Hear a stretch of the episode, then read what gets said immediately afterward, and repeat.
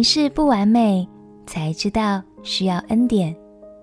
朋友平安，让我们陪你读圣经，一天一章，生命发光。今天来读创世纪第十二章。上一章我们看到是拿地的人们想要盖一座通天塔，来向世界传扬自己的名。但是这一章我们就会发现，上帝的心意很不一样，他就是要拣选一个名不见经传却谦卑顺服的人，来成为万国的祝福。让我们一起来读《创世纪》第十二章。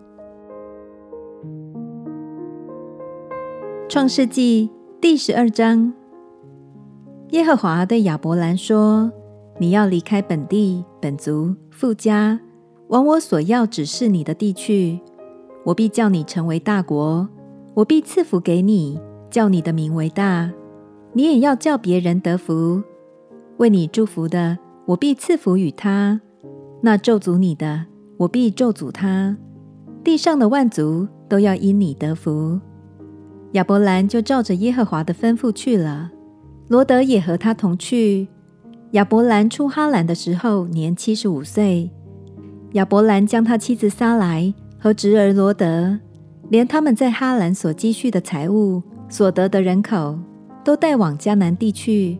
他们就到了迦南地。亚伯兰经过那地，到了事件地方摩利橡树那里。那时迦南人住在那地。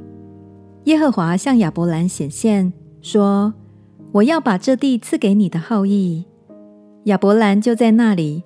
为向他显现的耶和华筑了一座坛，从那里他又迁到伯特利东边的山，支搭帐篷。西边是伯特利，东边是爱。他在那里又为耶和华筑了一座坛，求告耶和华的名。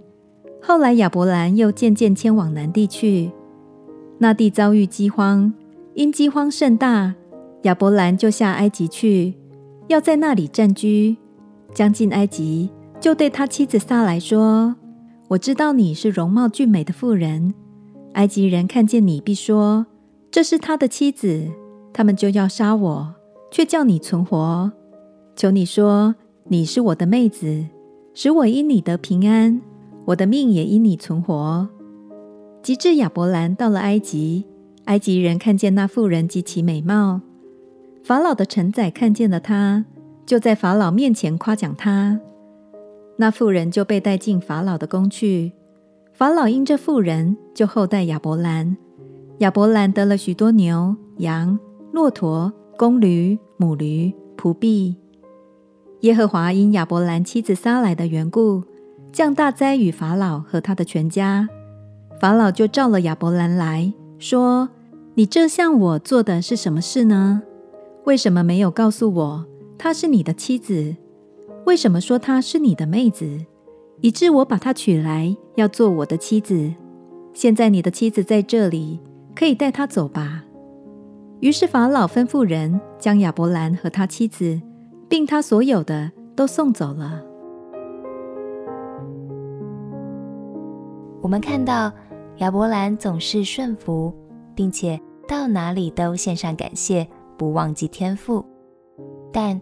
即使是这么棒的一个人，他在面对生存的挑战时，依然会有自己的害怕和软弱。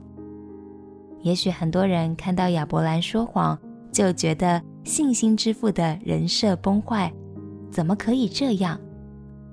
但相信天赋，让我们看见人的优点和缺点，也是在温柔地告诉我们：放下完美主义，好好喘一口气吧。